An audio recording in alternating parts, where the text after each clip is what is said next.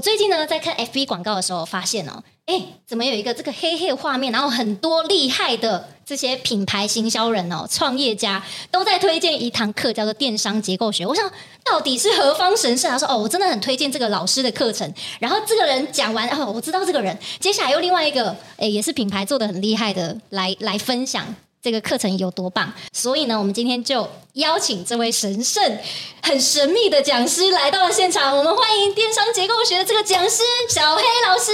他们你好，大家好，我是小黑。好，本名叫做邱玉婷。好，不过呢，大家听到这名字哦，如果没看到本人后，以为是个女生。好，真的哎，叫玉婷。玉婷对，所以说大多数我都请大家叫小黑了。好，那目前从事。电商的顾问，然后有在做一些电商上面的教学，好，希望带给很多不同的人一些行销上面的观点，或是操作的手段，嗯、希望能够帮大家减少一点走错路的时间呢。真的，我们今天要从你身上挖很多干货出来，哎、别这么说，别这么说，要挖的，嗯、因为其实我在加你脸书好友，就看到说，哇哇哇，这些经历，就是你以前是这个很大的这个呃行销公司的。marketing 部门的人哦，嗯、你那时候从执行营运，然后到后面做教学顾问，中间经历了什么历程？就是怎么会有这样子的转变？好，以前呢、啊，我大概也是有当过业务。那其实业务这件事情，我们都知道，业务要陌生拜访，然后要 call call，或是说去要不要脸？要不要脸？那可是问题是我很讨厌被拒绝。我我不喜欢被拒绝的感觉，哦，就是理论上脸皮很薄，脸脸皮很薄是一件事情，是我这个人有点那个太过于自信，就是说你一定要听我的才对。嗯、那问题是反过来讲，一个客户不太可能一定都要听我的，所以说。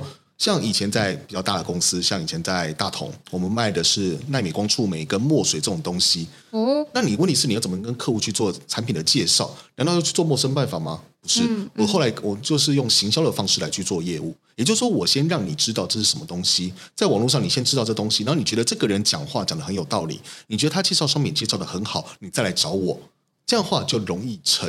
当然，有些人会说业务跟行销是两回事，我当然也同意。为什么？业务比较像是 push。对，行销有部分是一个 pro，也就是拉力的一个概念。其实，所以说我的行销的逻逻辑论述叫做极客式行销 （inbound marketing），它是一个基于拉力式的行销。不是说你一直去下广，但下广告也是 inbound marketing 的一部分。可是呢，是它主力还是希望是透过一些内容。来去做一些介绍，然后让消费者先知道认识你之后，再来去跟你去做交易。所以说这个就会变成就变成了我的一个行销的基础的论述。那后来也就发现，其实这套这套论述呢，其实同时从从单纯的业务到后来我退伍之后去那个保健食品的业务。一样，哇从也都是当业务啦，可是我就是一样，我是不喜欢去陌生拜访。老板脸皮薄，老板每次骂我说：“为什么你都不去拜访？”我说：“不用啊，我坐在电脑前面就会有业绩过来，我干嘛要去做陌生拜访？”是啊，可是像而且像补习班，后来进到补习班，补习班也是让学生要去找课程，那他自己会找过来。那也因缘际会啊，在我一其中一位师傅带我去上海。工作，然后也是在做各全中国各卖场，因为那个时候我们那个公司是台湾的蓝天集团在上海的一个公司叫百脑会。那那个时候我们在全中国有二十二个卖场，那我们就负责协助去做各卖场的会员经营跟运营，然后还有去做一些行销。然后也是从那次中国回来之后，我也开才开始正式踏入所谓的纯网络，也就是进到闪电购物网 ASAP 担任行销总监。是那担任总监完之后，因为其实我们都是还是抱持了一个心里面就是。我们希望我们能够帮助到更多的台湾的厂商，尤其在那个时候在闪电购物网的时候，其实我们都希望能够帮助更更多厂商，不论是去呃透过电商的方式来去做一些销售，或者说不要只有在台湾的这个领域里面，而是可以去到更多的国家，因为台湾的产品基本上都是非常好的。对，其实我我们有很多的客户，基本上我常开玩笑，我我不知道为什么我的体质哈，有时候常会吸引到一些二代。就是不管是贸易二代，可惜你不是女生，哎，很可惜我不是女生。可是这二代有什么好处？就是他们家里面都是做很棒的商品的，嗯，可是他们有一些新的想法，想要做一些新的尝试，或者说改变一下他们原本的商业模式。那透过这些商业模式的改变，能够帮他们，不管是他们利用家里的产品去做一些新的创业，对，或是延续的他家里的商品能够销售到国外。那我们透过这样的行销的逻辑的设计来去协助他，把他把商品去推出其他地方。可是后来就觉得。我一个人做好了，我一个做一个人做一个月，我能帮到能我能帮到几个厂商？因为有些事情是需要一步一步一步安排好的。对呀。那问题是他的执行的 routine 的时间其实很长，你要带着他们做。我再怎么厉害，我一个一一个人雇个三个客户，我觉得应该是紧紧绷了。可是你说我要再去训练我，我要再去请 hire 很多人去做这些事情吗？这个其实也不太符合我自己个人的个个性。所以说后来就转念一想，那我来教吧，我来训练出来。我来教一些人，不管他们未来是成立成什么样的结构，因为像我，我最早的一个部落格，很多一些学生跟同学，他们最早接触我的是一个部落格，叫做网络行销零元本铺。那我就在里面讲过，零元这件事情不是说我是教你免费的行销方式，因为行销不可能不花钱。对，不不管你是下广告或者找 KOL，当然你有不花钱的方式，你不断的产生 content，可是 Chinese money，你。No money, you must you must to spend time。你没有没有钱没关系，你可以你就花时间，这还理论上是一样的。所以说，零元本铺的目的其实就是我希望是透过一些文章或是一些教学的方式，让公司自己有行销的能力。但是我后来发现，写文章好像有很多人听不懂。好像看不懂，不喜欢文字阅读，因为每个人学习方式不一样。有些人喜欢是文字阅读型的学习，有些人是听觉式学习。没错。所以说后来我就开始慢慢的，有些同学因为说啊有没有实体课啊，有没有开班啊，好，所以说就慢慢的开始去找。所以是被大家哄抬出来的。其实就是有点有点算是哄抬出来啊。那也感谢那个对，那时候也非常感谢那个当初的在在那个城邦的编辑，好，那个他帮我去把。部落格文章编辑成一本书，叫《网络极客力》。所以说，为什么在 inbound marketing 在台湾叫做极客式行销，其实也是源自于这本书。始祖，对，比方说始祖，其实其实其实像我的师傅，还有一些他们其实也都是有一直把 inbound marketing 的概念带进来台湾，只是小弟运气可能比较好，最后 final 的中文的译名是采用了我书里面的译名而已。而这样的情况底下，我就希望的事情是能够教出更多的学生，教出更多的顾问，教出更多的老师。嗯、所以说，我有时候上课的时候，我都常开玩笑，就说：“哎，反正讲义，我因为我应该没有很应该很少讲师会愿意把讲义发给各位，很少，没有就会发给纸本的给各位，但我都是电子版丢出去，你们要拿就自己拿去吧。为什么？费大放送。因为我的希望是我一个人教，我只能带三个，对。可是我如果我我能教出十个。他们就可以带，我就是可以带出三十个。嗯，他们十个里面再有这样子一直不断的延续下去。虽然说我现在还是有在帮忙做一些客户的顾问啊，可是我还是不放弃教学这件事情，嗯、因为对我来讲，教跟帮客户做是两件事情。因为人只有两只手，对啊，但是最关键的还是要训练这个 mindset，所以你最后决定就是先训练脑袋。对，因为这个训练其实不管是我们的客户，或者说这些学生，他们在做行销，必须要先把本质。先搞清楚，你今天做行销的本质是什么？你今天做做事情的目的是什么？嗯、你不能说哦，因为你知道，这就是很多老板的有些老板的小问题。怎么说？就是我们现在是属于一个行销资讯爆炸的年代。对，A 跟你说抖音很有用，B 跟你说 YouTube 很有用，C 跟你说要找 KOL，D 跟你说要找 KOC，这么多的文章在外面流窜，没错，感觉每一篇都对。感觉讲的好像也都有点道理，然后每天都叫他员工，哎，你今天是抖音，哎，明天你是 TikTok，哎，TikTok 就抖音。哎，可问题是，这个东西真的适合我们吗？或者说我们在操作网络行销的时候，真的要用这一招吗？嗯，因为我说过我，我我我是一个实体出身的行销人，所以说有些时候，我常我说常跟一些土逼的老板在开玩笑说，比如说开玩笑，我是认真的讲说。你干脆把行销费用广告省下来，你宁愿去害一个好的业务，也不要浪费时间在做网络行销，因为什么？它跟业态的、还目标的目目的不一样。可问题是，回过头来，这个 mindset 这件事情，就是我先帮你把你要做的事情的架构先建立的完整。建立了完整之后，你可以选填，你也可以每个格子都填，依据你的预算，依据你的时间，依据你的业态来去做不一样的选择。这其实是我们在做行销里面会去思考到的事情。诶，所以这也是为什么你会把这个课程的名称叫做电商结构学嘛？是，因为我那时候看到这个这个 topic 跟这个课程的名称，我觉得很少人会用这样子的模式去讲。哦，原来电商有一个什么样的结构在。嗯这个主题的确是勾起我一些觉得很好奇、很想要了解这中间的原因。嗯、所以你刚刚讲说，电商其实中间有一个结构，只是套路你的公式。所以这是你过去的呃多年的经验去把它这个格子填满吗？还是你是怎么样发现这样的结构慢慢拟出来的？应该这么说好了。其实我们都知道，行销行销界里面有一位大师叫菲利普科特勒。嗯、那他的书基本上来讲是全世界只要是 marketing 相关科系的圣经。圣经。可是。在台湾翻译叫行销学，我想应该很少人会去关注到它原文的英文书名是什么。Marketing Management 应该说行销不是一个独立的学问，它其实是管理学。为什么？为什么是要 Marketing Management？其实菲利普科特勒其实在他的书里面其实就已经讲过这件事，就已经从书名就已经告诉你了。其实我们来做行销，它其实是公司的营运的一环。因为毕竟在中国待过，可是所以有些时候我会觉得说，中国在翻译 marketing 这个名词的时候，台湾翻译成行销，中国翻译成是营销，它是营运加上销售才构成了 marketing 这件事情。所以为什么对我来讲，行销跟销售是同一件事情？或者说，有些人说行销跟业务不一样，可是又对我来讲，为什么又会是一样的事情？就是因为其实我我蛮认同中国的翻译，就是营运加销售。所以回过头来，这个结构学这件事情，其实是公司的一个治理的环节。嗯，包含像我们在电商结构学里面的课程里面，我们有十四张表格。这个表格呢，其实是我们在管理客户，或者说我们要客户自我管理的表格啊。包含你每个月，像我们的第一张表一，就叫做年度计划表。年度计划表是什么意思？也就是说，像现在十月，你现在十月理论上，其实我发现，我不知道为什么大家没有做。像十月，我们的客户现在基本上大多数时间都开始准备所谓的明年的年度计划。你明年的一月到十二月该做什么事情？其实，在前一年就已经安排好了。不过这也有感谢是待过一些大公司，因为你知道，就是大公司要提预算、提计划，都是在十月的时候，都是前一年就要先提好了哦。你不是不是说时间到了我再开始想说我要做什么事情？当然，网络的时间弹性很大，你这年度计划表规划下去，到时候可能会有一些那个有一些实时变化可能会发生。可是问题是，我们都知道计划赶不上变化，可是可是问题是你不能因为计划赶不上变化而就不计划，不计划，这是不对的，因为我可以依据。那个月有发生什么额外的事情，我去做一些变动。对，但是有些 routine 的事情，它其实是必须要被昂先先昂下来的。因为你先昂下来之后呢，就会先知道你明年要产生多少的营收。对，你要 hire 多少的人，或者说我明年的目标是什么？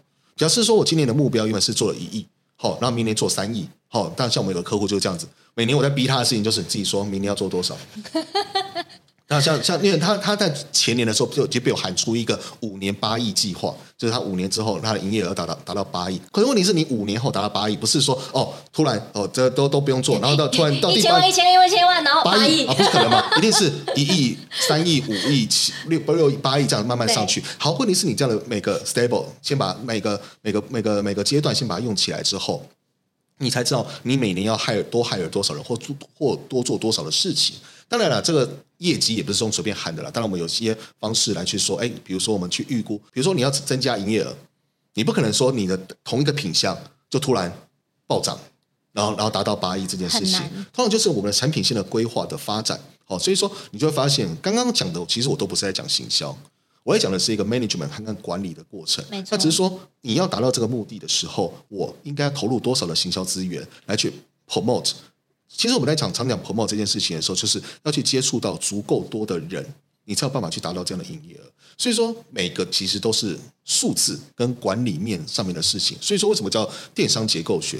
为什么课程里面教一些是老板，有些是顾问，有些是老师？我也希望通过这些顾问们带给这些老板们这样的一个架构。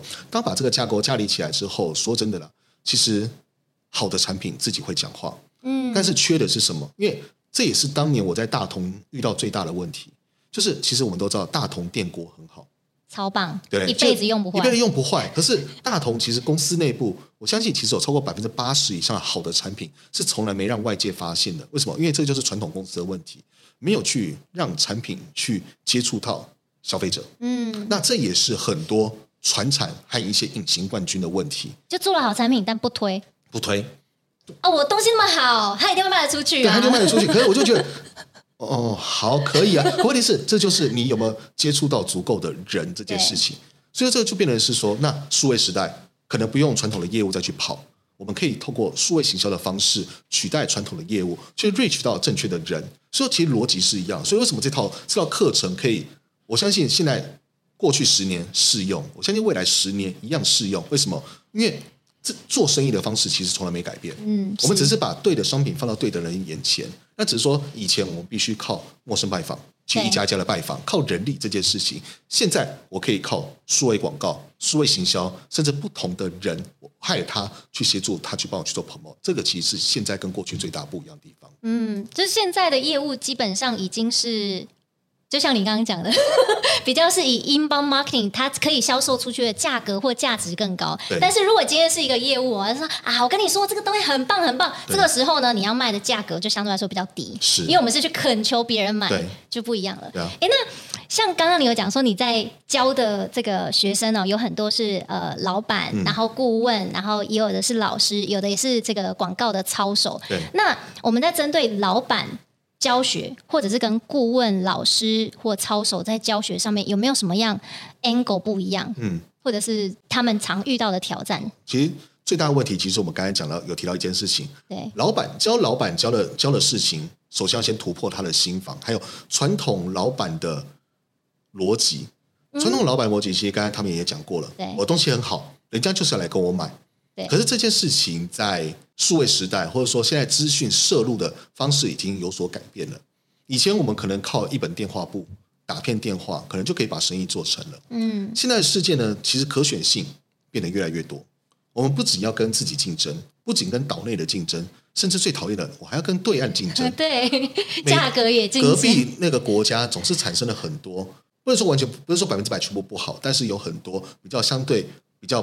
没有那么有良心的做出来很像的东西，可实际上耐用度跟实用度其实上面都差很多。嗯、这也是为什么时至今日，台湾还是有很多隐形冠军在做最关键的零件。嗯，这是台湾人的骄傲。好，更不用说在像很多那台湾还有很多的像彰化，它那边其实彰化那边就很多，文刀啊，哎，就很多像鹿港和那个彰滨工业区，是不是都很多隐形冠军？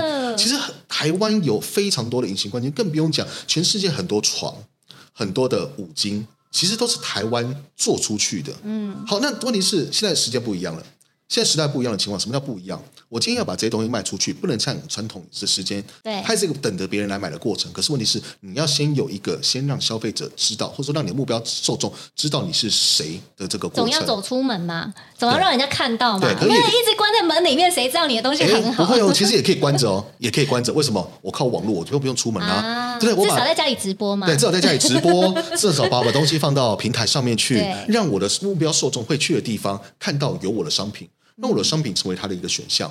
这是老板的切角。那投手的切角，或是一般顾那顾问，其实就是协助老板去知道这件事，知道知道这件事情。好，所以教顾问是刚才讲这件事情。那投手就比较不一样。投手其实就是刚刚讲，其实投手在我的定位里面，他比较像是一个发传单的角色。嗯，所以说他必须，他也要懂产品。可是他更需要懂的是消费者的使用的旅程这件事。投手是协助老板去把使用者旅程，就是说老板的目标消费者会在怎样的节点上面出现。因为老板做好一件事情，老板就是把自己的产品讲好，把他的产品。其实有时候我常跟一些老板讲，你们要学会自己讲自己产品的好，因为台湾人是比较善良的民族，跟比较谦逊的民族。对，所以说他们比较不常常会羞于讲说啊，他们就觉得说。对我东西很好，你要来找我买。可是他比较吝于讲这件事情。可是这个他们要先学会怎么会讲。他们常常都会讲一句话说：“啊，我东西很好啊，你拿回去用就知道了。哎”你问是你你你要你在网络上，人家不会拿去用。对呀、啊。当然了，我们像我们现在有些平台，我们可以把一些东西放上去，当做你去当做一个 sample，你可以去下单来去取得 sample。因为像我们有些客户就是这样子，他们是一个台湾，我记台中还是他们以前是做一些机车零件哦。可他机车零件呢？它非常有趣，它的市场其实不在台湾。嗯，因为有一次那个老板非常无聊，做了一个哈雷的机车零件。哦，这个是主市场在美国啊。对，然后他就做了以后，因为他是自己有车改车，然后放上去的时候，很多人就想跟他订。那他订怎么下单不知道，于是他就把他的产品放到了 Amazon 上面去。哦，就说哎，你们全部去那边下单。对，你就去那边下单就好，因为他他就问他的客户，你们都在哪里买东西？他就把他的产品就放到。Amazon 上面去，所以他只是解决一个结账出货方便的问题。甚至他他他不只有做哈雷，还有做 Vespa 的啊。所以说，你看他的产品在台湾基本上应该是卖不动的。那投手的工作其实就是可以要去协助老板。所以我们在培育投手的时候，最重要的事情就是跟投手讲这件事情。你要帮老板知道找到说我你的客户在什么地方。好，这是投手的一个很重要的工作，包含你做 Facebook 广告的设定，你的标签设定的对不对？因为你老板会买的人身上带有怎样的标签，对，或者说你要这你要协助老板去安排说，好，今天这产品是适合投 Facebook 广告还是投 Google 广告？所以说像在上面研究所里面的课程里面，我们就有我们包含甚至有 Facebook 广告、Google 广告、Line 广告渠道都学，但是你可以协助的是老板这协助老板去决策，你应该最适合在怎样的渠道上卖对的东西。嗯，其实这个就跟我们以前讲那个做业务的时候，找到对的人卖他对的东西是一样的道理。嗯，就投手其实另外一个工作，它其实就是一种发传单跟业务的角色。是，对，他就是去路上传单说：“哎，这个东西很棒哦。”只是他的媒介是透过广告。是，有很多老板都会想说：“哎，那你去投广告，嗯、你去投 Google，你去投 Facebook。”但是呃，很多时候投手面临到问题就是没有足够的素材。嗯、那这个时候你们会怎么去建议他们去哪里取用好的素材去让他们投广告？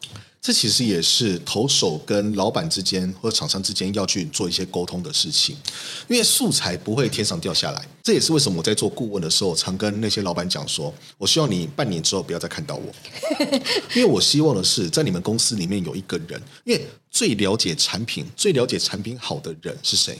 绝对是老板自己。老板或是公司里面的人。嗯，所以说为什么我刚才说过，我们在训我们在训练老板或者培育老板的时候，要让他能够讲出来。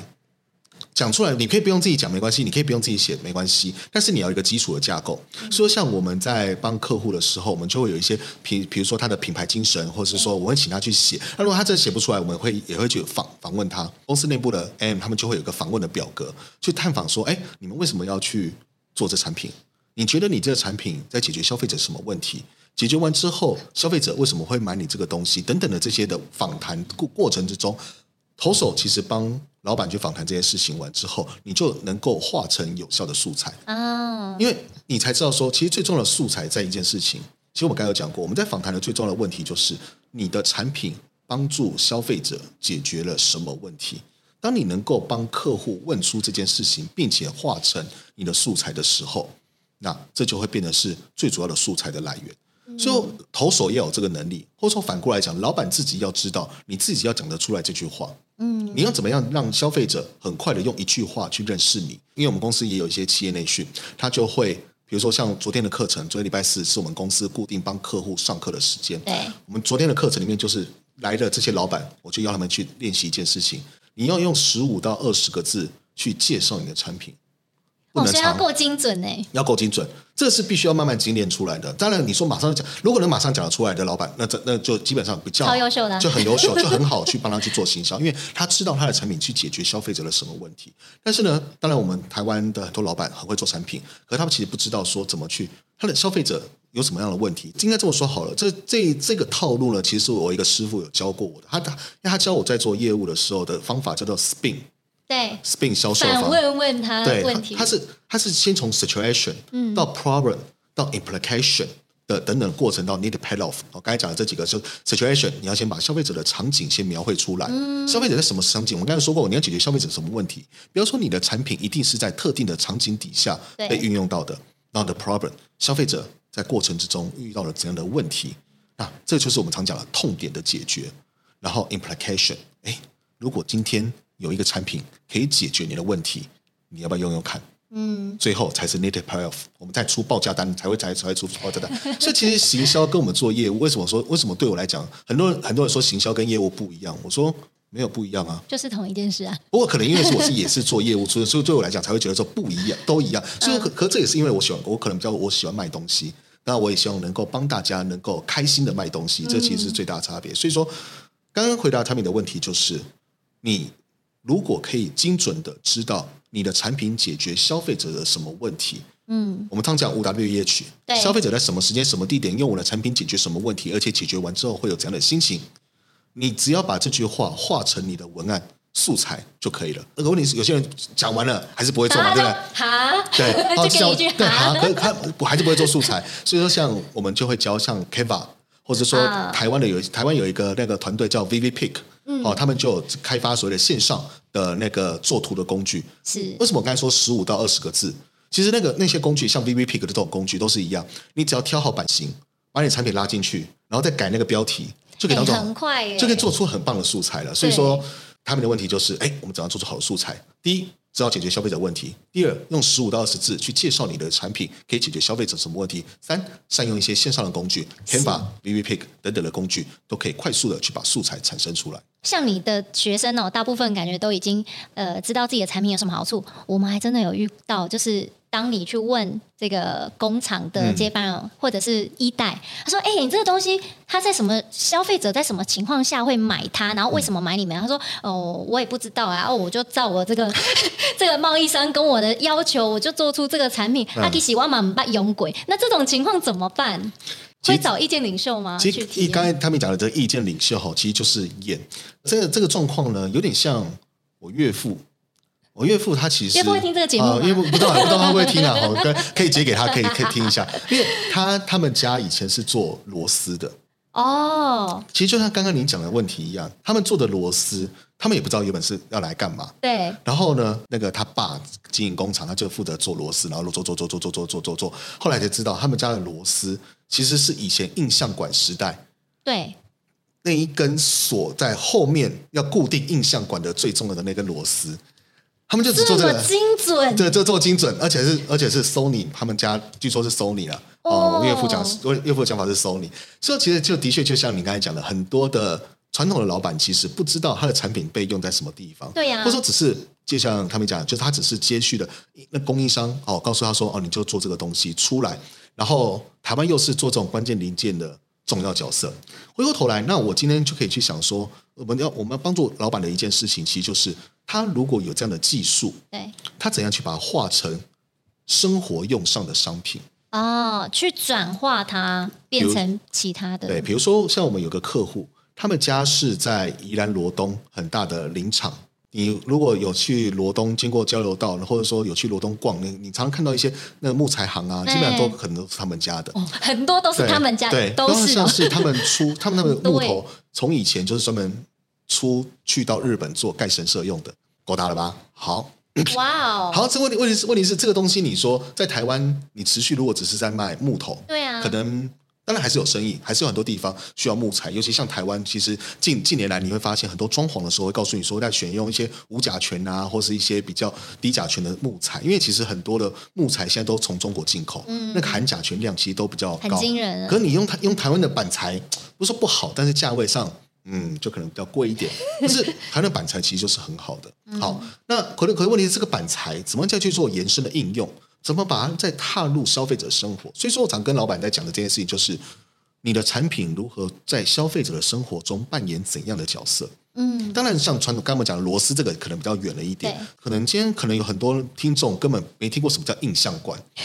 他们的年纪听起来也没看过，我知道啊，你要讲，你这是要说不知道好不好？电视不是本来就薄薄的吗？对不对？好像我们这种年纪才看到以前电视是方方的，后面有胖胖的，对不对？好，你要赶快说不知道哈，看到因为我相信很多观众哈都说电视不是薄的吗？哪里需要拴螺丝？哦，你是说壁挂那螺丝吗？不是，以前印象馆是一根长长的哈，对，那个那个年我们以前的电视电视年代哈，所以说我们就把这个板材，你要盖神社，第一个一定要防蛀。对，而且一定基本上不能发，不易发霉，而且呢，基本上可能它的耐用度要很高。好，所以在消费者生活中，跟木材有关系，又要耐用，又要防蛀，又要防霉的，会变成什么？棺材？棺材不行，棺材要 棺材要那个棺材要能够腐腐化，好不好？那才入土为安。哦，是哦。对，那个不能腐化，那个不不腐化就糟糕了，会变僵尸。就是那种木屋的家里的柱子也很重要啊。柱子，家里现在大家都不用用柱子啊。哎，也是哎。再小一点。那个按摩的吗？按摩也可以，对，可是它不用防潮啊。也是啊，那要在浴室里面出现。浴室也可以，和浴室、嗯、浴室他们家也有做。然后我们的最后选定的题目，跟他们合作题目就是“点嘛砧板”。哦，每几乎哎，几乎每天都会用哎，消费者每天都会使用，所以这是消费者生活中很重要的一个东一个东西。你的板，你的你的砧板要不要要不要抗菌防霉？需要需要，因为你可能会切不同的生食物、生熟食。他们家的木材用的是相当好的，当然现在不能不能用台湾桧木，可是他们用的是北美黄桧。哦，这个基本上就是有天然防防霉防菌的成分。也就是说，其实各位我们在想这件事情的时候，就想这件事，就想你的产品在生消费者的生活中扮演的角色是什么？而且最好可以常常使用到，常常使用，或是说可以持续回购也很好。就是每天的生活中，你最好每天都可以拿出来用。当你的把你的产品，尤其像传统的 To B 的产品，想要踏入 To C 的领域的时候，必须就要想到这件事情。你有很棒的技术，你有很棒的产品制成能力。过去你都是做 OEM、ODM，那很多 ODM、OEM 的老板都想要待。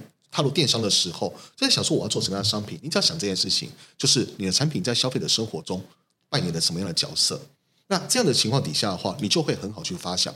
像我们另外的客户，学生客户也是这样子。开发商品的过程之中，我就想，我就说，发挥你们家的特长。他们家的特长其实是化工，就是一些日用化化工、化学用品，哦、不是真的那个化工。那我就说很简单啊，你就想家里面跟日化有关系，什么东西会天天用？然后又是你们家的产品的特长，然后你们合作厂商的特长，嗯、所以他第一个，他他我们先做的就是，因为那个时候在谈的时候是快冬天了，所以我们先做除霉喷雾。啊，这很。浴室会容易有些台，因为台湾是属于高湿度的环境，所以随时都会发霉，常常会发霉。尤其冬天，你的门窗紧闭，湿气散不去，就容易发霉。对，所以那个时候我们就先做了浴室除霉喷雾。所以你会看到，这个就是从土逼的工厂化成生活中的扮演的角色。这个套路就会延伸下去。刚刚汤米问的另外问题，我怎么去告诉消费者？也就是这个时候，为什么常讲 KOL 对布洛克对网红的策略？当你有了这个思维的时候，你就很清楚的知道，其实找这些布洛克、找这些 KOL 不是去介绍商品，他是协助你去演出这个产品在消费者的生活中扮演的角角色。哦，等于说你你已经先构想了这个产品它它怎么样使用，有什么特色，然后来你来演，对你来演。其实我为什么其实为什么那个有些人开玩笑说，现在的网红是低配版艺能圈。其实是一样的道理。以前我们在做一些电视的制录跟业配的时候，以前没有，以前没有 KOL，没有网红，YouTube 还不盛行的时候，我们常去制录的是去一些八点档，哦，啊，对呢，有没有？他其实就是在演，他就是把我们的产品放在他的生活中，但他去负责演出我们的产品在他的生活中扮演的角色。那 KOL 为什么网红 KOL 在近代又这么的盛行？是因为艺人有时候离我们可能太远。对啊，网红 KOL 他可能跟我们一样都是平凡人，所以为什么他们去演这件事情就很容消费者就很容易带入这个情境。所以说有些人会觉得说 KOL 没有效，网红没有效，那是因为大多数我们在找很多人在找 KOL 在找网红的时候，都是哎，你帮我介绍这个产品。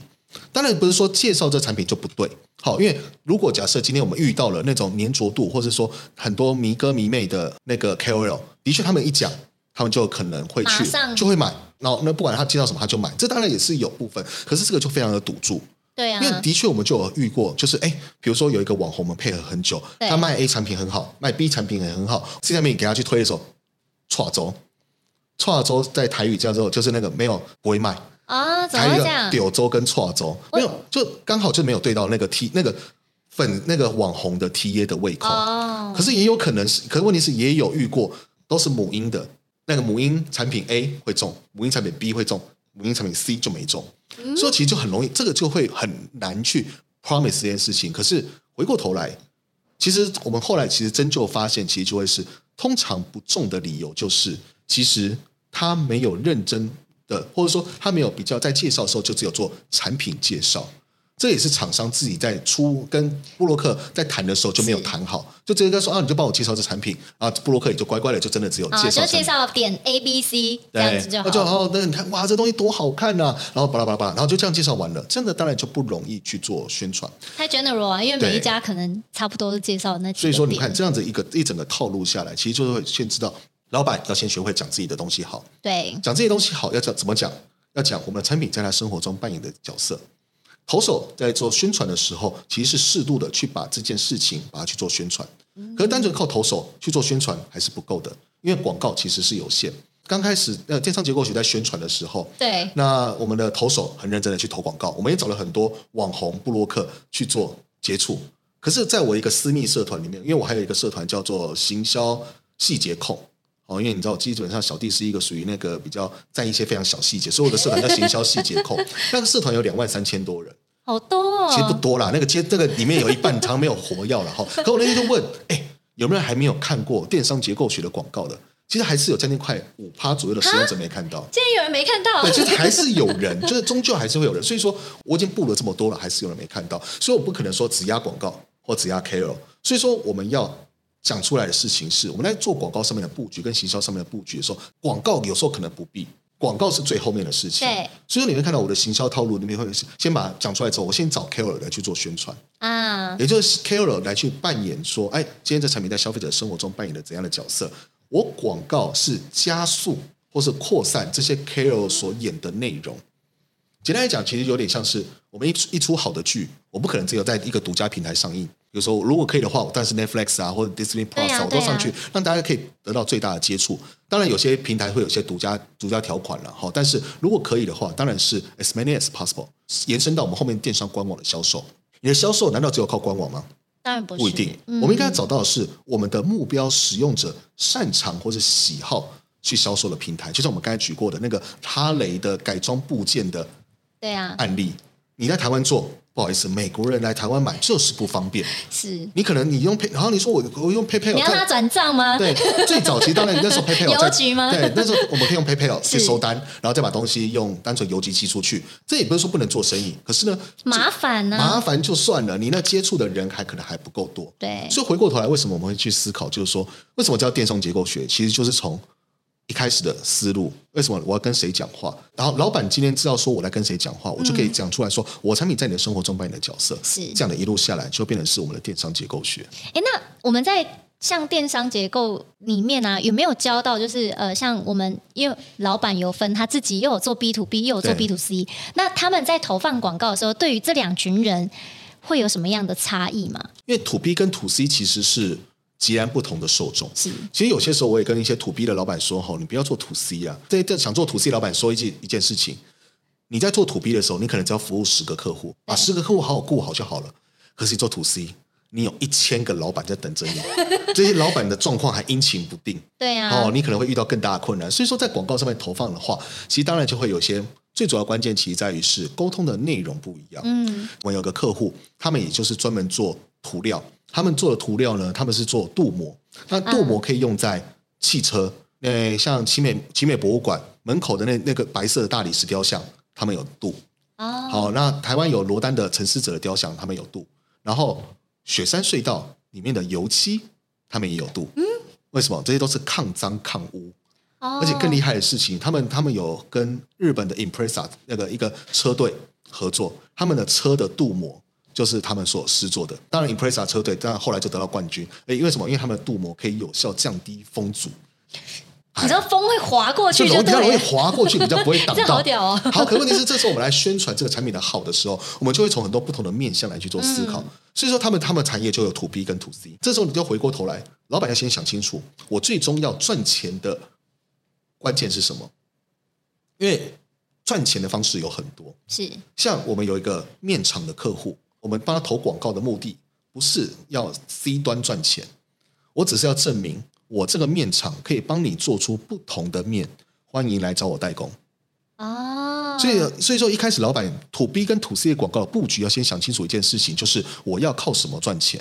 嗯，当然我可以靠 To C 赚钱，我也靠 To B 赚钱。那那个面厂的老板最后就想清楚，嗯，我们还是接代工好了。可是接代工你单纯去做，好告诉宣传说哦，我也可以做很出很多面，好像。没有什么，没有什么，没什么好讲的。嗯、好，所以策略面就变成是，他还是很认真的去开发出很多不同的。他的辣面就是有揉进那些辣椒籽在里面的辣面，不是单纯用辣油、嗯、哦，就是他就是把辣椒籽磨在辣面里面。还有像他可以做出波浪的辣面，他可以做出各种不同的面，然后有很多的那个寿面那些的都是也都是他们工厂做出去的。所以说，他就会有在做 To C 的广告的生意。当然了，可以 break even 就好。好，那个小部门就可以 break even 就好。那主要的工作其实是在于是告诉大家，这个面厂它可以做出不同的面，欢迎来找我代工。哎，这么有趣！哎，但像你刚刚讲广告，就是你看到又要又要做素材，然后又要投放，然后又要找销售的 angle，那你会怎么去建议这些中小企业去布局他们的广告的人力呢？其实哦，因为你看，又要做 To B，又要做 To C，所以我就说人要先放在一个部分。好，所以不要贪心，不要贪心。对，那如果你要做这些网络的生意，当然我们会建议了。好，至少最少最少最少最少最少最少 minimum 至少有两个，一个比较偏于广告投放，另外一个是设计。好，为什么说它的设计必须要有两个人来去来去看这件事情？是因为设计脑袋他只会把素材做出来，对，他有时候不一定会。当然我们在训练我们投手的时候，也希望是他可以三者兼具。可是常年下来都会发现，人还是各有所长。我们还是不要逼鱼去爬树好了。嗯，所以就是建议他先把他最强项的地方做好就好了。如果可以的话，当然是说，哎，我们先把设计好，先有一个素材专门做素材的人，还有他当然也会做一些页面上面的设计。嗯。那投放的人呢，他需要了解的就是使用者的行为。那当然，他就可能也有可能是从业务转行，就像我一样，他是从 业务最知道他怎么去卖东西。没错，比如说像传统的公司里面，一定都会有一个美编、美工，一定会有，一定会有美编或美工，也有业务。那最快方式，如果你今天要成立一个电商的部门的话，其实可以从这两个人开始提拔起。哦，那因为消费者的。过程销售的过程，当然有些人会说啊，那个业务其实还不懂 C 端的，他就专专门跑 to B 的，也是。那可能你就可以去找一些行销公司，就像我们这样子，或者说像 TrustBee 这样子的，这个其实是最难培养的，或者说公司内部也最难有的人才。当然，我说用业务业务能够有办法转，当然是最好。可是其实我们也发现也很难转，是啊，有时候也比较难转一点。是，所以有一些行销公司的一些配合，应该这么说啦。其实我们在找行销公司的时候，其实就有一个小关键点，就是他有没有办法。精准的告诉你，你的产品其实适合用怎样的方式卖。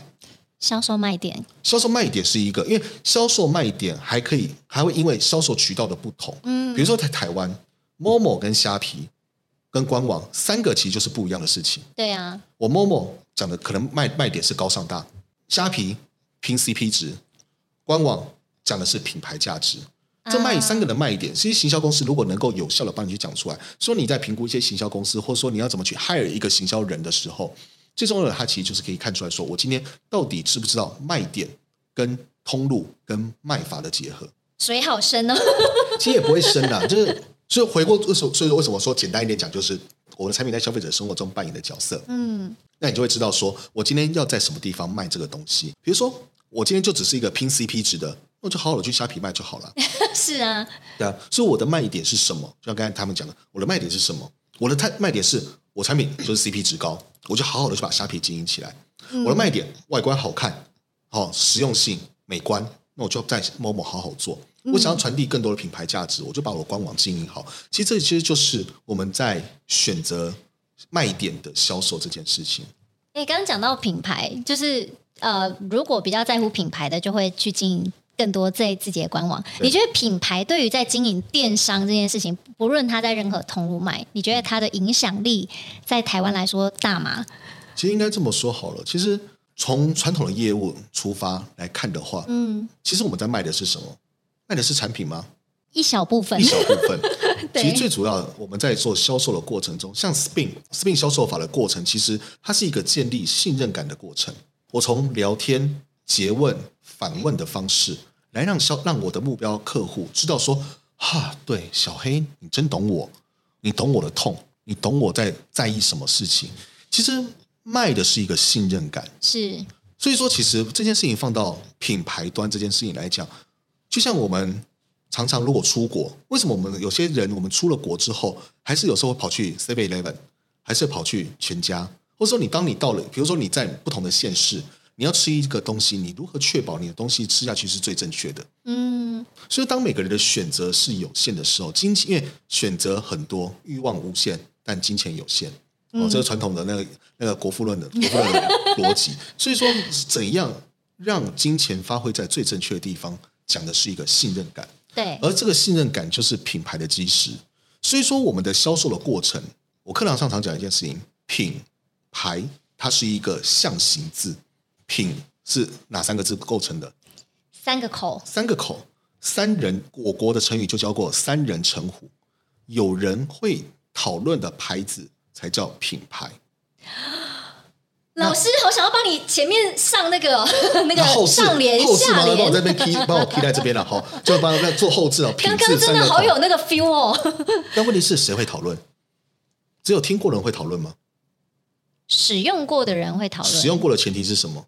你有买了它，对，所以说为什么我们在做品牌之前，你一定还是要把销售做好。当然，我们会常常会做一些品牌行销，或者去做一些 slogan，会去做一些形象。可是问题是，品牌的建立其实基于的是使用者对这个牌子、对这个产品的信任度跟感受，它才会建构是一个品牌。所以说，销售对我来讲，所以说为什么我喜欢卖东西？卖东西为什么对我来讲是一个重要的环节？你单纯去做品牌行销，不是说不行，可是你要有些销售的建立的基础。你今天这个东西。在人家在讲好的时候，那为什么你是好的？很多人用过，很多人吃过，很多人看过，这才会叫好。嗯，所以延伸到我们的行销策略面上面来讲的话，就变成是它会包含在两件事情上面。一就是我们传统的 KOL 网红布洛克行销，它其实就是部分取代了这件事情。大多数的消费者，我们刚才说资欲望无限，资源有限。大多数的消费者每天想花的钱，他的扣打是有限的。对，不是每个人都愿意当第一个白老鼠或者踩雷的对象。所以说，他还是希望说，哎，我先看到有 A B C D F G，很多人用过之后，我才敢买。可是问题是，这 A B C D F G 是谁呢？自然而然，他喜欢的明星，他追踪的 YouTuber，他爱的艺人，对，他看的八点档，他看的频道有讲这些事情的时候，是不是他就更愿意相信？网红力量还蛮大的，所以说他，所以网红其实卖的也是一个跟我们目标是消费者的信任感。嗯，第二个在搜寻结果上，极客式行销其实它是一个基于搜寻为出发点的，因为它是一个拉力嘛，对不对？消费者有了需求之后，他一定会进行搜寻，搜寻即是需求，满足需求就能创造订单。所以说，今天我的搜寻结果里面，是不是有很多人有用过这牌子？所以说，各位今天如果观看节目的朋友哈，回去先做一件事情，先买那本书啦。啊，书书已经停，书已经停，已经停，停很久了哈。那赶快先报课。你不用，其实不用，不一定要买书。你记住这件事情，你什么叫做品牌？对我来讲，我我帮客户，我们接了客户的时候，第一件事情，我们先我都会先检查一件事情，把他的品牌，把他的产品名称丢去 Google 搜寻，搜寻结果第一页里面你占了多少？然后别人怎么说你？对，别人怎么说你？这个才是品牌的关键，尤其是在在现在的数位时代里面，好，消费者当他有需求的时候，他搜寻，比如说他搜寻外贸电商顾问，对，好，出来的结果里面，我们就以全时币来讲，我们全时币可以占到多少个？结果呢？如果结每一个结果，像老张就常常会写文章嘛，对不对？对，然后他常常问很多人问问题的时候，一怎么搜寻怎么搜寻，我不管在搜寻外贸或在搜寻跨境电商，怎么搜寻都只是全时币。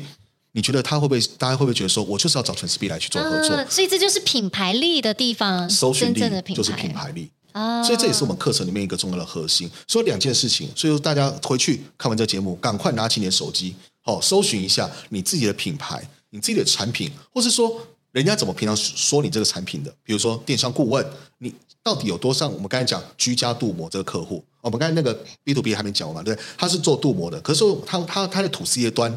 它的 to C 端，我们切入的点就是居家镀膜。嗯，哦，它居家镀膜就是像我们这个桌面很漂亮，哦、对不对？会不会藏污纳垢，或者说会不会吃色？会。那今天镀完膜就不会了，就不会有这个问题。我就说嘛，它的产品在消费者生活中扮演的角色，还有像干湿分离那个玻璃，是不是常常会积水垢？是。镀完膜，你可以减少百分之八十的打扫的时间。所以说，包含像浴室镀膜、厨房镀膜。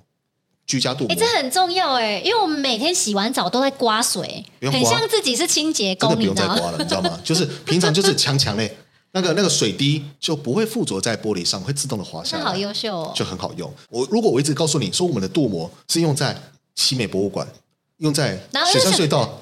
我家没隧道，对，我家没隧道，我买你产品干嘛呢？对不对？然后你又是 Impreza，你又是那个跑车，啊、我只是一般的车，我干嘛去讲？我干嘛去用这东西？所以说，我们就把产品化成消费者的生活里面的一部分。哦、那你可以依据不同的受众，像他们今天开幕的另外一个新的品项，就叫做精品镀膜，是吧？你的 Kelly 包，真的假的？你的 Kelly 包怕不怕脏？很怕，你怕怕那个把手上面有很多汉字，对不对？那个汉字有没有？哦，平常我们都很辛苦的去缠那个丝巾，对不对？然后因为配货的时候，一定要你配，一定要顺便要买那个丝巾嘛，对不对？但是说丝巾为什么要绑到把手上面？怕汉字嘛？对啊，因为以后潦倒的时候还可以变卖。哎，不要说潦倒，就是说它是保值的。对，我家里面的沙发就是白色纯皮沙发，好夸张的，很很敢，好对不对？你怎么敢？为什么敢？因为我早就已经认识这个客户。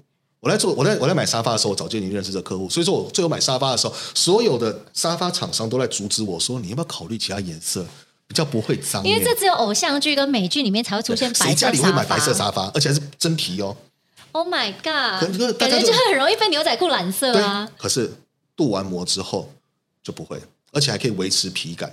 好神奇，因为我们想象中的镀膜，它是一个就是一层塑胶在那边。对对对对对对。那沙发是皮的，怎么可能会舒服？对，当然这个小细节就是他们的，就是他们的专业技术。当你知道这件事，哇，你就会觉得这个东西很屌。会很屌啊，就马上可以买白色沙发了。所以说，我们他很多我们在这样推广之下，后来就有专门在施做外墙施工的团队，因为他们他们的工作就是去，我们知道大楼是不是都会去洗外墙、清外墙？他们就他们就找来。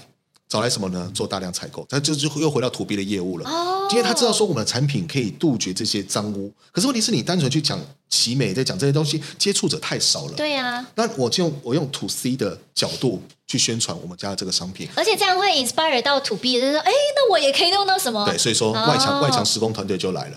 所以以后他们的外墙施工，他们就会把它拿去当做他们的外墙去做使用。为什么？因为这样的话，他们可能从一季要洗一次，变成一年洗一次就好。因为真的可以做到这件事情，嗯、所以他们说，包括洗玻璃啊那些，他就不用。当然了，会不会少少赚钱？其实不一定。为什么？因为他可以，因为他还有这个料的费用，就说，哎，你接下来可以省下多少钱？然后我们帮你试这个工，还有一个重点，他，可以扩及更多的客户。因为一个客户，我一年要安安排工班去四次，但是我以后可以变成四个客户，一年一工班只要去一次就好。哦，所以他可以扩展，因为他可以把他的人效去做更有效的利用，而不是永远在洗同一家。当然了，洗同一家也不是说不好啦，但是这就是市占率跟市场规模的扩展。嗯、所以回过头来，为什么会聊？为什么会讲到这么远？就是透过，就是我，因为我们在讲说那个 to B 跟 to C 它的行销有什么不同？等于说它是透过 to C 去把客群扩大，然后再收敛到 to B 啊，碳级这样。对，所以说 B to 这一招叫做 B to C to B。很猛，所以说一样，那个像后来哈雷的原厂，我记得好像他们有跟我讲过，就是后来一些哈雷的原厂或是一些副厂，就会找我们刚才讲那个客户去做订购，所以还是要先搞清楚。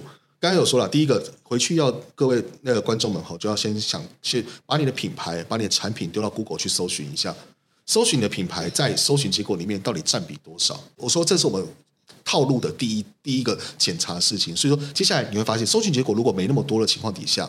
像我们刚刚那个吐司，这个居家镀膜这个客户，也非常感谢他们老板的支持，哈，因为相信我们的这种行销套路。他大概每个月花了十五个部落客，他每个月就找十五个部落客去撰写他们产品的好。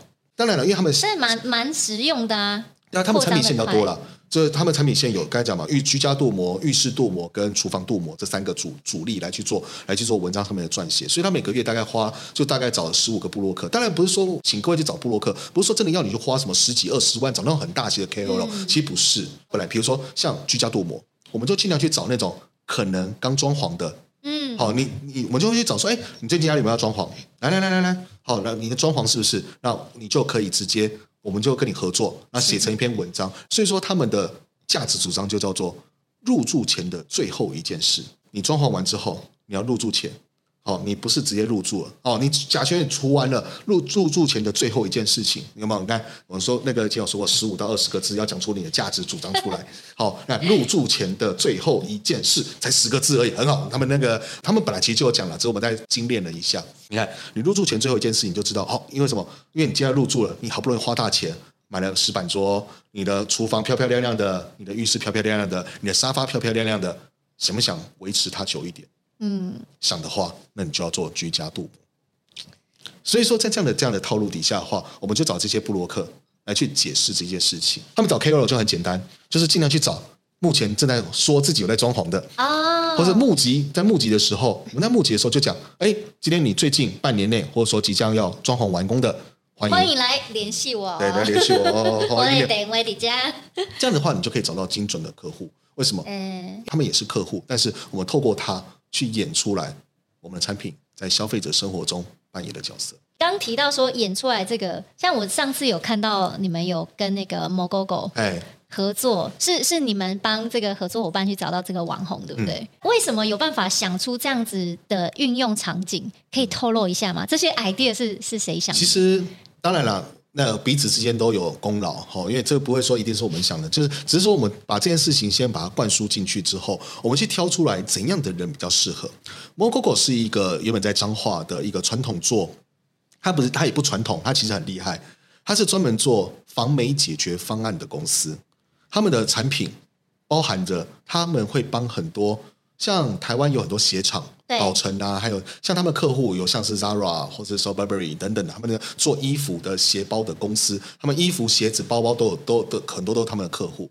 那因为世界经济的关系，所以说有很部分的工厂其实除了在中国之外，也很多都在东南亚。对，那我们都知道东南亚其实是一个非常潮湿的环境，鞋子、包包那个衣服其实最怕潮湿，做完之后。不要说在工厂工厂了，所以说他们有工厂的除霉通风方案，他们会协助工厂去做防霉解决。对，所以在生产的过程中就已经不会有霉菌的产生了。但海运怎么办？海运怎么办？对，就在海上漂的时候，如果在座各位，如果你们有买 Nike 的鞋子的话，或是说，哎呀，我记得最重要是 Nike 啦，还有很多鞋子牌子都有 Nike 的鞋盒里面会有一张小小的绿色的贴纸，上面写的 YCM，就是他们公司。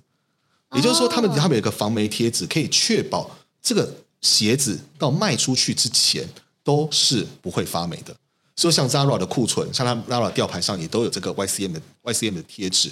好了，一样产品在消费者生活中扮演的怎么样的角色？嗯，你把这个防霉贴纸单纯的放到我们家里面，也不是也不是什么大问题，对啊，可是就不好看，对啊，其实就那个贴纸那个不。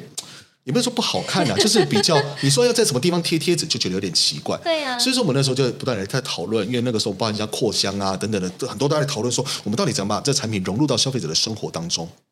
想一想，想一想，想一想，后来我们还是想哪里最容易发霉，可能就是衣柜，还有包包放包包放包包的地方柜，也就是说鞋就还是回归它的本质，鞋衣包柜。好了，那所以说我们那个时候首发的产品就会是防霉吊卡。就是可以，而且它防霉吊卡还还很棒。它因为说包除了衣服之外，有些衣服是放在抽屉里面的，所以它中间有个小圆卡是可以说可以挂挂着在衣架上面，也可以放在那个放有个小圆卡可以放在衣服里面。好了，问题是还是那句老话，今天我知道消费在消费者生活中扮演的角色，那问题是怎样的人可以最适合来帮我去演出这件事情？嗯，这就是我们思考的过程。找到对的人，就找到对的人。所以说，当然我们除了莫彩希之外，当然我们最后考虑莫彩希之外，我们还要找了很多其他的不同的受众，因为我们还是会考虑说，哎，这 KOL 看他的人跟我们要卖的对象接不接近？嗯，好，当然我比如说，如果我当然也可以，如果我们要卖的 TA 是比较偏四十岁以上的姐姐们，好，他们可能有些部分的人是喜欢看三立民视八点档，对，那我可能不会找莫彩希，嗯、我找的会是三立民视八点档的那些艺人。哦，可是我们想卖的对象，因为我们那时候在设计我们产品的时候，除了我们本身颜色上面的设计之外，我们那时候用的是陪同色的方式去做设计。对，那甚至我们还找了 IP 的联名爽爽猫。好，我们找了这个，那问题是你就知道这个 TA 一听就知道是相对比较年轻一点点。好，回过头来，那问题是年轻的人那个时候正在热衷看怎样的 Carol 跟 YouTuber 啊，所以最后才挑了莫彩希。哦，所以是有这么多层的研究才决定要使用用这样子的意见。其实这个其实就是你在找 KOL 的时候，沟通过程中一个很重要的合作关键。莫彩希他们自己去提出来这个产品在他们生活中扮演的角色，一拍就知道啊，对。我们就是要值，他们就是非常值得合作的对象。这样一合作，就所以你会看到后面的成效效果就会变得非常的好，因为他们就是直接把，因为他们是美国人，对，然后他们不习惯台湾的潮湿的环境，所以用 MoGoGo 可以去解决它的潮湿发霉的问题，甚至他们还为此去做了一个小实验，那个不是我们设计的，是他们他们自己想的。所以说，我觉得那个也真的有打动我哎。所以说合作对象很重要。其实我们在挑 KOL 的时候，你必须你的你的小技巧就会是你的目标对象有没有办法去帮你想出来，或者说我们身为 KOL，我们你你今天想要成为 KOL 或成为 YouTuber，你自己要有这个能力。Molly 他们其实是需要比较有弹性的空间。其实我们跟很多 KOL 合作的时候都是采用这样的模式。嗯，我们不会硬性说他。其实很多老板就会说啊，你就帮我拍讲什么讲什么讲什么。对，其实我们在跟 KOL 的沟通过程之中，我们会去先讲我们的产品的特色。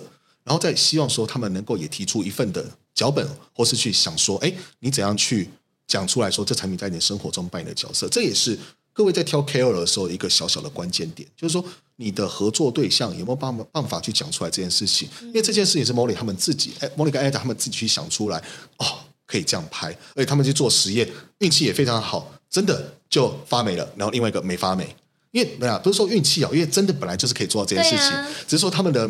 家里看看起来真的很潮湿，真的，因为因为我觉得这件事情它打动我原因是因为，如果今天这个发霉的影片是厂商拍，我会半信半疑。对啊。但是因为是他们拍，然后他们又很诚恳，然后说：“哎，我们来做实验喽。”然后就很像你的邻居在做这件事情，你就会觉得哦，那是真的。是啊，对啊。所以你看，回回头回回过来，他们刚才已经有讲了另外一件事情：品牌建立在什么之上？信任。信任。所以说，你一直只是让消费者让 KOL 去介绍产品，不会有信任感。对，如何去建立信任感，就会绕回我们刚才讲的品牌。品牌对电商的影响，在于是信任感的延续。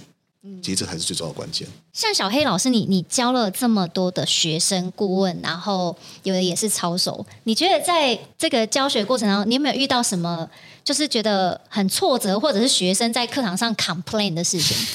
你有被 complain 过吗？其实一定会被 complain 过了。complain 了什么？其实 complain 的最重要的事情其实是呃，毕竟我我我教的内容是我做过的事情，而且是有效的事情。我帮各位已经先踩过雷、试过毒。哪些有效，哪些不有效？适合怎样的产品有效或不有效？好，这是我们实战派老师的特色，也是坏处。为什么？被非常被 complain 的就是你又那个你的老师哦，你可不可以先停下来讲一下那些专有名词是什么？CPC 是什么？CTR 是什么？CPA 又是什么？因为对我来讲，我常会我常就会犯这个问题，就是。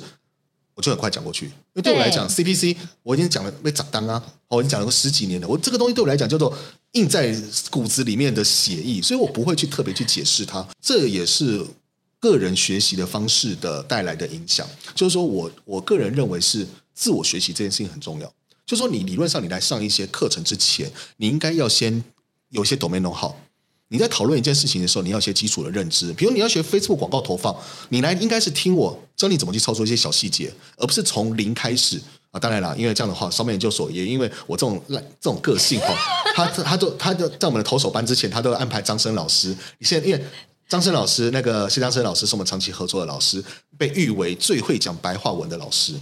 哦，老师，你为什么要讲文言文呢？可是这个就是 这个就已经变成习惯，所以就变变常变的是 被 complain 的事情。好，所以我最旁边被 complain 就是太专业，就是我会忘记说有些事情，其实在初学者上面，他其实是没有这个 domain know-how 的。嗯，我的课程应该有一部分的事情是要告诉他这些 domain know-how 的基础，有了这些 domain know-how 基础上，再去讲课程的时候，嗯，才会更更更有吸收。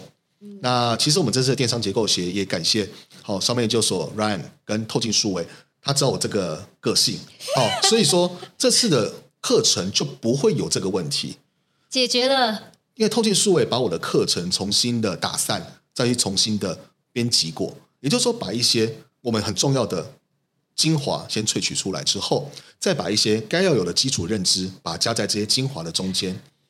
变得比较容易驾轻就熟吗？对，因为很多人都坊间传言说啊，小黑都只会讲一些比较高一点的东西呀、啊，对，没有，这是坏，这是坏处。好，没有。可问题是有些老，因为我原本课程的 TA 本来就是希望，我说过嘛，我教我我原本希望教的是谁？老板。老板。我教教的是顾问，教的是一些老师，所以说对我对我来讲，他们我会觉得说他们的 domain know-how 应该有一个基基。对啊，你讲太简单，他们说啊，这口卖凶啦。对对对，这就不好。所以这个就变得，所以说这次电商结构学就不会有这个毛病。我们经过透镜数位的淬炼，然后然后呢，把上面上面研究所也在里面重新编辑了一些课程，把我的这几这十几年来的已经适用在很多产业企业的套路。哦，这个结构把它挖成一个一个的洞，学生只要按照这个洞去慢慢的去做填入，按照这个步调去做。其实说真的，像我们现在手边的这些，我们当然还是有一些顾问客户，对，真的可以把业绩做起来的，可以把品牌做起来的，真的都是乖乖的按照小弟的这个步骤。我印印象很深的就是，我每次在讲课的时候，在逼他们，在在在在这些这跟这些学生讲的时候，鞭策这些学生的时候，我就常举一个客户的例子。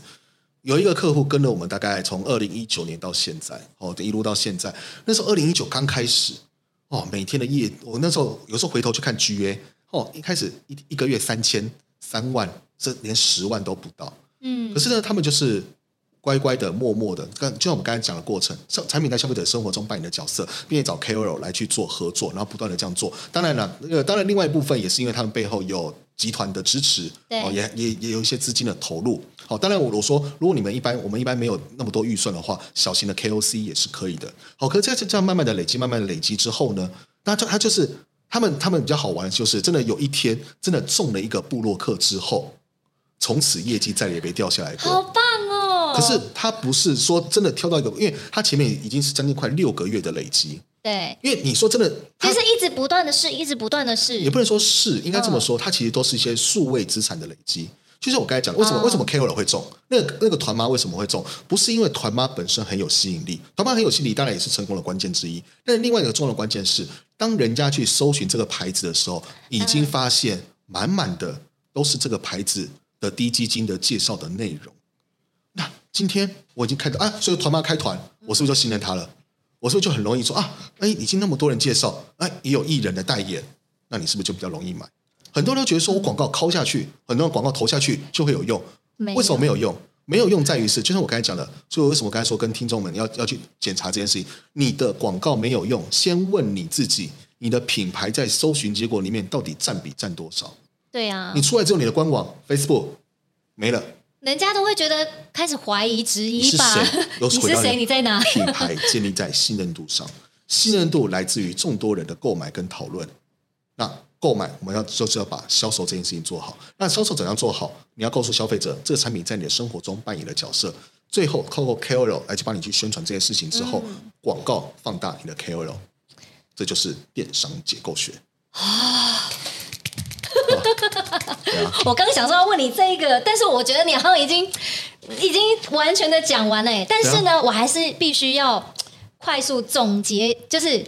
老师，小黑老师，嗯、如果要你讲三个我应该选电商结构学，而不是选其他课程的理由是什么？嗯、好，第一个，这套逻辑是当下现在还在继续执行在有效的客户上的，它不是传统理论，因为有些电商的课程是那个理论派，哎，不要说理论派，它可能过去有效，哦、现在可能没有用，是。好，所以说它是一个。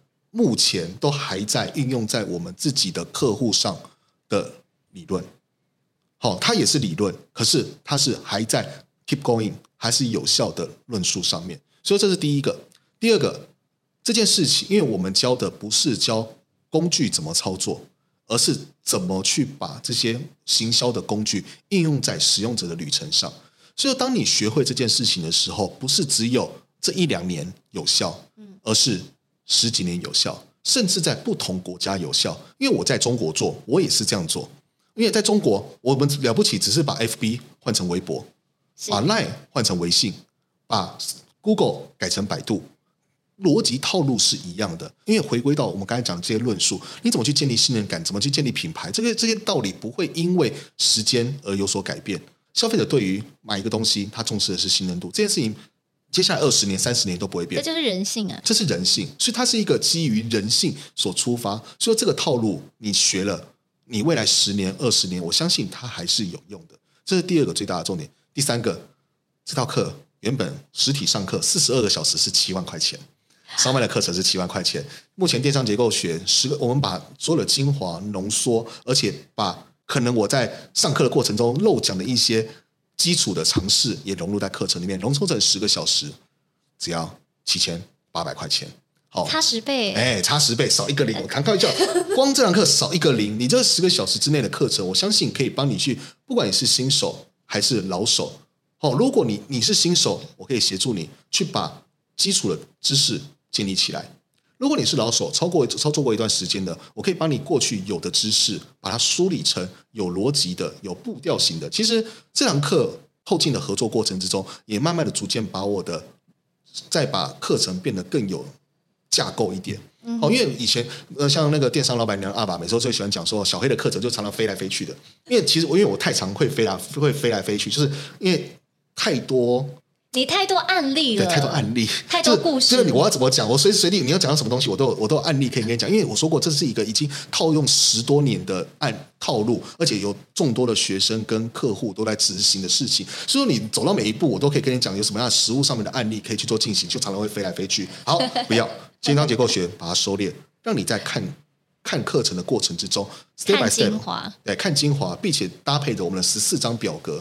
这四张表格就是延续到我们最一开始讲的 marketing management，它是一个管理的事情。嗯、那这三点，我相信是你买课程最主要的关键。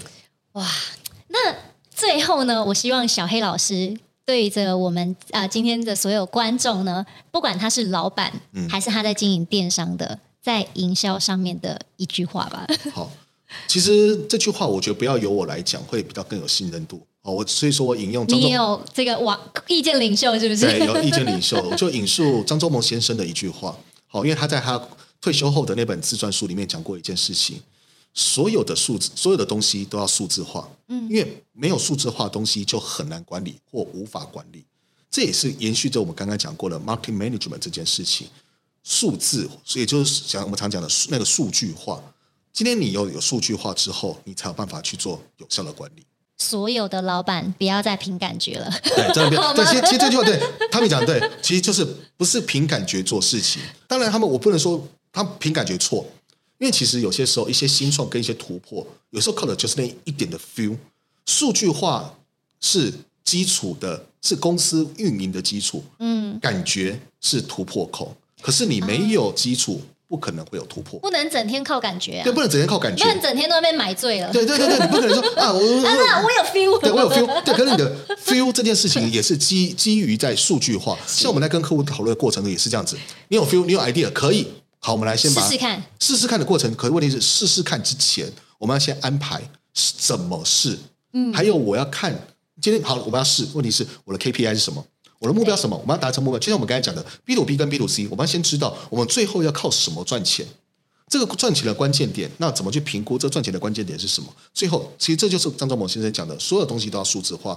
Feel 可以，Feel 很重要，因为我说过，Feel 是很多台湾老板还有台湾那个创新的重要基重要的关键。可是你必须要数字管理来去作为你的基石。你怎么知道说你这个 Feel 是对的？我怎么去做测试？像我们在帮客户在做网页的测试的时候，好，我说，哎，这个这个加入购物车按钮要从红色变蓝色。用讲了就可以了吗？哦，过去根据过去经验，哦，红色比蓝蓝色比红色更容易加入购物车，真的吗？不知道。可是这个是一个这这是一个 feel 嘛，对不对？嗯、可是我们可以来去做，像我们就会帮客户去安排这个实验。你加入购物车放在上面，还是放在下面？有差哦。对对，那还是放在旁旁边游标这边游，跟着跟着移的哪个会成效比较好？这其实都是要经过，都是都都过透过测试。我想说，哎，我把它改成在旁边跟着扶好不好？因为其实说真的啦，呃。连我自己有时候也会有三成左右的失误，好，就是说，因为我跟客户沟建议的时候，哎，我告诉你啊，客户要怎么改，哦，那改完之后，我不会说，我就跟客户讲，我不会说我一定是对的，我们要我们就来做测试，等数据，我们叫数设计，比如说我们用 Google Optimize 这种工具，我们就可以做一些 A/B test，然后测出来如果对的，那当然就继续走，按照我的方，按照我的讲法，我的建议去走，那不对的，其实你也就是损失一半，也不是说损失一半了，就只是可能。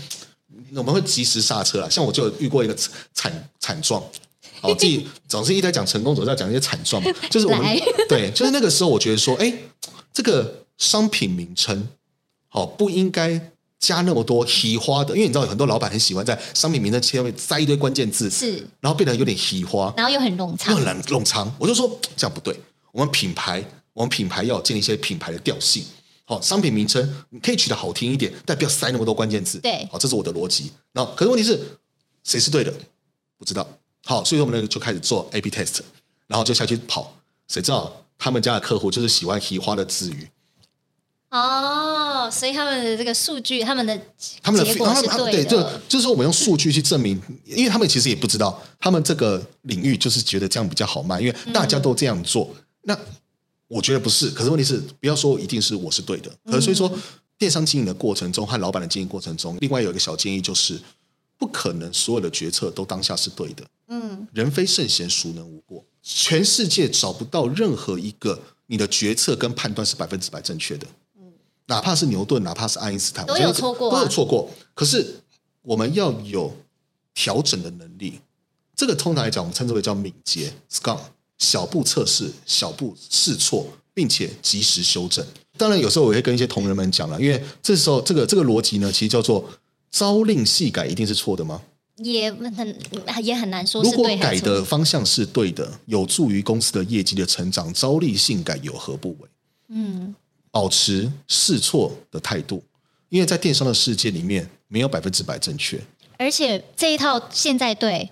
下个月可能就不对了。但是电商结构学帮你做的事情就是如何去试错。这套逻辑它不是一个，呃，这是照着做你就会减少失误。可是还有一个重要关键是，你如何去找到最正确的方式。电商结构学希望能够带给各位的一个帮助。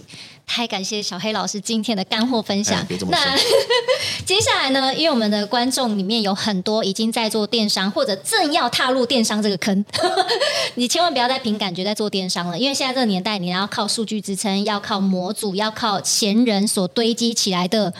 不能说骨灰啦，就是已经跨跨州过很多次，也验证过好的东西，然后累积起来的知识，让你已经可以去模组化的去学习了。所以，如果你对于呃电商是有兴趣的，你也正在研究如何做得更好的话，想要了解小黑老师的电商结构学，也可以在我们底下连接看到详细的课程资讯。嗯、那如果喜欢我们的影片的话，记得订阅、按赞、加分享，还要打开小铃铛哦。那今天谢谢小黑老师分享，谢谢，耶！下次如果有大家想要听的老师分享，也都欢迎在我们底下留言哦。下次见，拜拜。拜拜。